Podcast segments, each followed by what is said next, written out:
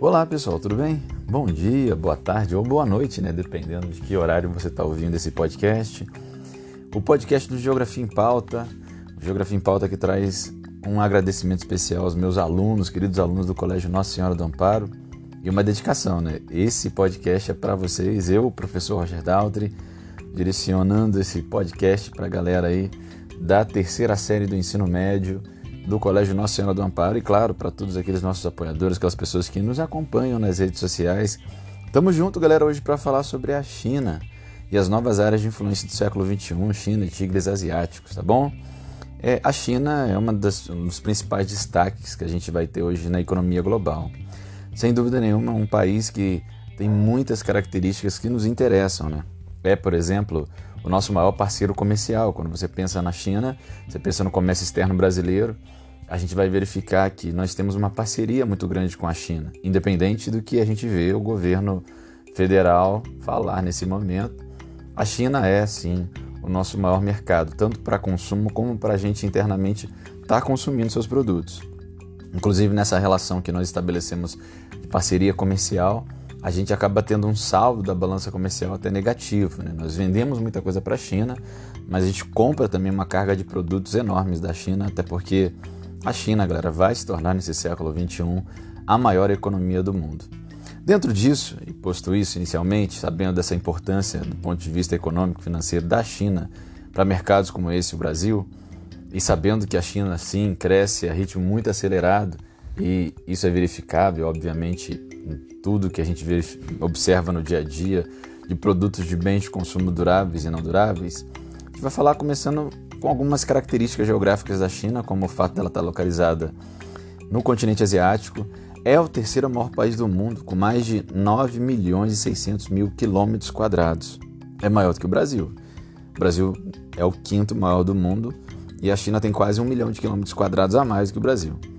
É, uma coisa interessante é que ela tem um vasto litoral. A paisagem, ambientalmente, é bem diversa e o relevo varia entre montanhas elevadas do Himalaia e Tian Shan na China ocidental e uma faixa costeira de baixa altitude, altitude né, na porção leste do país.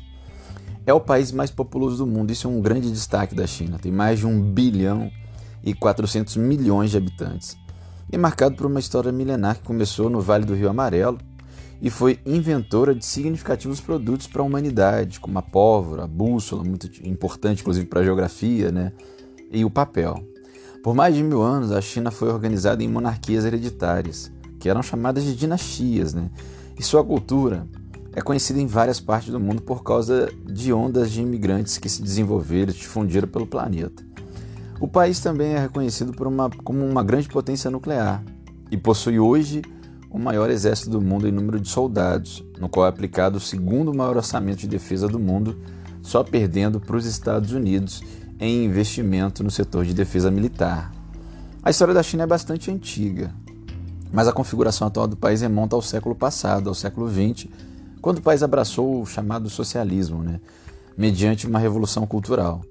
O país não adotou de fato o regime soviético, e a partir de 1970, o líder, o líder do país, o Deng Xiaoping, direcionou seu planejamento para iniciar a recuperação tecnológica e econômica da China, abrindo a China para o capitalismo e criando um sistema híbrido chamado de socialismo de mercado. Então é correto hoje você pensar na China como um país socialista, mas um socialismo diferente, socialismo com economia de mercado, um socialismo de mercado.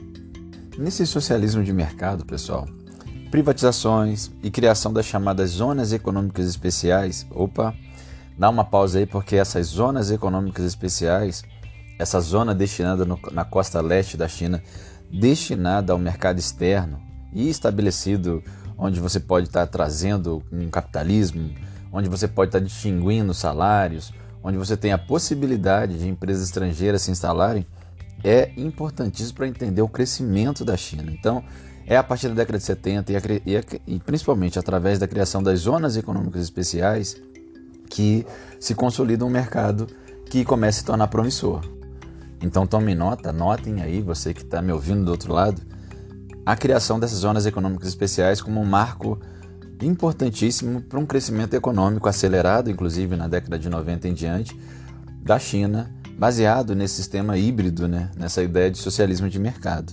Claro que investimentos em agricultura, na indústria de base, na indústria bélica, no setor de tecnologia e na ciência estão, claro, entre medidas tomadas ao longo desse período que fizeram a China se tornar um mercado extremamente competitivo e a principal superpotência emergente. Não podemos esquecer que os indicadores sociais da China hoje são ruins, são piores, inclusive, do que os brasileiros, mas vêm em ascendência, vêm melhorando significativamente. A China entendeu a lógica de mercado. A China entendeu que é, conseguir oferecer é, é, mais pessoas entrando é, no poder, tendo poder aquisitivo para poder comprar, isso torna internamente, cresce internamente a possibilidade de desenvolvimento econômico. Então, os investimentos e as mudanças políticas internas na China, que têm melhorado, inclusive, a vida das pessoas, tem colocado cada vez maior, um maior número de pessoas como mercado consumidor, isso possibilita a China também se tornar um mercado muito competitivo internamente. E claro, o fato de os salários serem grande para a grande parcela da população chinesa serem baixos, haver todo o controle político dentro é, da, da China, isso facilita para que as empresas que lá se instalam consigam produzir com custos muito baixos. Então é interessante produzir na China, tanto por parte do governo chinês, como por parte das empresas que se instalam na China. Isso faz com que os produtos chineses sejam extremamente competitivos, que os produtos que sejam produzidos na China sejam extremamente baratos. E isso, obviamente, possibilita a China ser extremamente competitiva no cenário internacional e ser difícil, inclusive, de outros países conseguirem ter o mesmo nível de competitividade em alguns setores produtivos. Quando a gente pensa no setor industrial, ele tem ganhado força na economia chinesa nos últimos anos. E claro que parte disso é justificado, justificado principalmente pela manipulação da moeda chinesa, o yuan. É, ele é resultado de uma substituição das exportações é, que no início de, do século, na metade do século XX, a China buscava um tipo de produção voltada para o mercado externo e que se modificou ao longo do tempo. É, é uma indústria barata e o famoso Made in China se espalhou pelo mundo da década de 70 em diante, claro, com o estabelecimento das zonas econômicas especiais. E o, só que ultimamente o país tem caminhado no sentido de trocar essa exportação de produtos baratos para as tecnologias de ponta. Com o crescimento econômico chinês interno de maneira muito forte, não é que vai haver um abandono dessa política do Made in China de produtos é, industrializados, produtos transformados, mas produtos de bens de consumo de menor valor agregado. O que a China tem observado é uma possibilidade de investir cada vez mais em tecnologias que são mais caras, que têm maior poder de transformação e, obviamente, que, que possibilitarão a China se tornar essa grande economia mundial, a maior economia mundial, provavelmente, muito provavelmente nesse século XXI. Então, essa troca nesse tipo de produtos na pauta de exportação chinesa também é importante para entender é, de que forma a China está se colocando no mercado internacional, como ela pretende se colocar ao longo do século XXI. Exemplos dessa, dessa troca na, na pauta de exportações são a criação de aparelhos de comunicação ou desenvolvimento de indústrias como a indústria de celulares muito forte na China. A China vem com marcas aí que têm sido competitivas. Recentemente a gente viu inclusive a questão do 5G envolvendo Estados Unidos e China, uma guerra inclusive é, para a confecção desse mercado uma guerra declarada do ponto de vista comercial entre as duas grandes potências, as duas maiores potências econômicas nesse momento. Máquinas de escritório, aparelhagem eletrônica, são alguns exemplos de setores onde a China tem procurado chegar cada vez mais forte.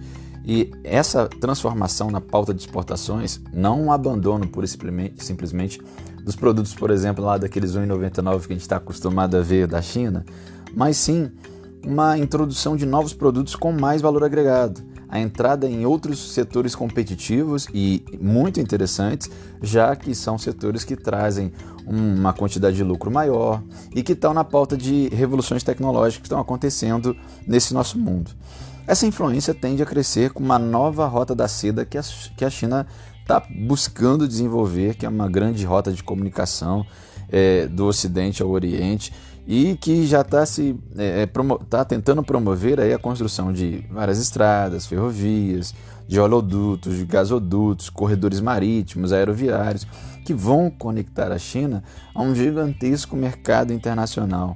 Então a China se propõe, é claro, a desenvolver parte dessa infraestrutura, dessa nova rota da, da seda, que a gente vai falar aqui é, daqui a algum tempo em algum podcast, mas ao mesmo tempo é, isso vai possibilitar a ela um barateamento nos, no, na, nessa construção, nessa confecção desses produtos que ela vai desenvolver e pretende vender no mundo, assim como uma facilitação da chegada a mercados onde ela vai encontrar ali matéria-prima para ela poder estar transformando, apesar de a China ter muito disso em seu território, tá galera? Ela também é um território, além de ser muito grande, muito vasto, tem muitas riquezas naturais que também facilitam com que ela faça um crescimento industrial muito forte né, nos últimos anos. Por exemplo, o carvão mineral é uma coisa muito comum na China, o país que mais tem carvão mineral no mundo, que é a segunda maior fonte energética do planeta. E é, é só um caso para citar dentre os muitos minérios, minerais que a gente vai encontrar, dos recursos naturais também que a gente vai encontrar dentro do território chinês. Tá? Então a China tem um potencial de crescimento muito interessante. Ainda há milhões de pessoas abaixo da linha da pobreza, ainda há milhões de pessoas que estão totalmente fora de, de, de, se considerar um grande mercado consumidor. Então, a China, conseguindo melhorar seus indicadores sociais, conseguindo melhorar seus indicadores socioeconômicos, a tendência é que ela consiga ainda mais abarcar novos mercados ainda mais atingir mais mercados, ela consiga ainda mais se tornar mais competitiva internamente e fazer com que a sua economia possa se desenvolver de, cada vez de forma mais interessante. No mínimo, nós temos ali pelo menos mais três Brasis em população de, de, que a China ainda tem possibilidade de crescer com o mercado consumidor, promovendo, claro, melhorias salariais, promovendo melhorias no emprego, na renda das pessoas e, claro, internamente possibilitando é, que ela possa crescer de maneira cada vez mais sustentável. Tá? É, a gente também fala de uma nova Guerra Fria, uma Guerra Fria 2.0, envolvendo as negociações internacionais, as relações internacionais entre a China e os Estados Unidos. E é importante que a gente é, observe o que está acontecendo no cenário internacional. Essa guerra é uma guerra muito comercial, já que a China, com essa competitividade que a moeda interna muito barata possibilita, é, com, emprego, com o salário muito baixo, com um custo muito baixo dos seus produtos, com um custo muito baixo produtivo, fazendo com que seus produtos num cenário internacional sejam muito baratos. Isso tudo possibilita que a China seja muito competitiva, como eu já falei aqui. Do outro lado, você tem a maior potência do planeta, os Estados Unidos, que desde o início do século XX é assim a grande potência mundial, que tem como o dólar como uma referência nas negociações internacionais, que tem e, e, importantes delegações nos principais organismos internacionais, que é um país que tem um comércio muito forte com o planeta e um grande comércio bilateral, inclusive com a própria China. Ambos são os grandes credores um do outro no cenário internacional. Então você tem ali um, uma disputa de mercados entre as duas potências que ao longo do século XXI a tendência é que se acirrem cada vez mais, sem dúvida nenhuma. Então é para a gente ficar atento, mas podem ficar tranquilos que em breve a gente volta falando um pouco mais sobre a China, tá, galera? Agora eu vou só aproveitar e convidar você para daqui a pouco ouvir o podcast dos Tigres Asiáticos. Vai ser rapidinho, mas para falar também dessa configuração de novos elementos, novos emergentes aí, novos países como a China que estão emergindo aí de um, de um mundo de países em desenvolvimento buscando chegar cada vez mais próximo dos países desenvolvidos e se configurar também como importantes economias no cenário internacional. Mas por hoje, por agora, a gente fica por aqui. Obrigado, galera, pela sua audiência, pela sua paciência. Daqui a pouco a gente volta falando um pouco mais sobre a China, sobre a Índia, sobre os tigres asiáticos, sobre a Rússia, sobre o Brasil e sobre o contexto geopolítico internacional que nos interessa. Obrigado e até a próxima. Fui!